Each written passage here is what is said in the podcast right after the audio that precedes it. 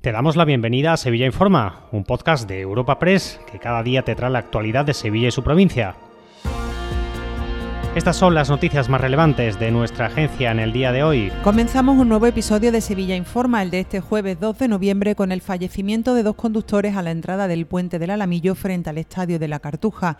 Una mujer de 38 años y un joven de 23, socio del Betis que volvía del partido copero en el municipio extremeño de Almendralejo, han perdido la vida. Uno de los dos conductores circularía en sentido contrario, según han confirmado fuentes de la Guardia Civil. En otro orden de cosas, las fuertes rachas de viento registradas este jueves en Sevilla de hasta 70 kilómetros por hora ha obligado al ayuntamiento a cerrar el cementerio el Día de los Difuntos. Igualmente se han cerrado los parques y se ha suspendido temporalmente la Feria del Libro en la Plaza Nueva. Escuchamos a Evelia Rincón, delegada de Parques y Jardines.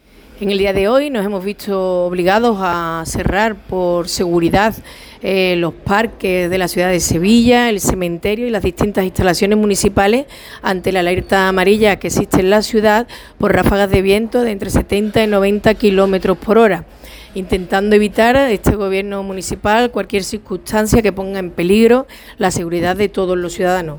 Sabemos que es un día complicado por ser el Día de los Difuntos, pero le pedimos a los ciudadanos que entiendan esta circunstancia y a lo largo del día trabajaremos para ver la evolución del tiempo y, si es posible, abrir los distintos emplazamientos. No abandonamos el ayuntamiento porque este jueves el alcalde José Luis Sanz ha sacado adelante sus primeras ordenanzas fiscales con el apoyo del Grupo Municipal Socialista. Las nuevas ordenanzas supondrán una bajada media de los impuestos y de tasas municipales del 1%. Se sube, eso sí, el IBI para las casas vacías se crea una tasa nueva de 116 euros para bodas en la casa consistorial y siguen exentas del pago del sello de tráfico las motos de 125. Escuchamos a Juan Bueno, Ismael Sánchez, Cristina Peláez y Sonia Gaya del PP, Podemos Izquierda Unida, Vox y PSOE respectivamente. Una bajada eh, que con el resto de, de, las medidas que se han tomado, estamos hablando de dejar 4 millones de euros en los bolsillos de los sevillanos. Generalista en política fiscal siempre, siempre, siempre crea más desigualdad.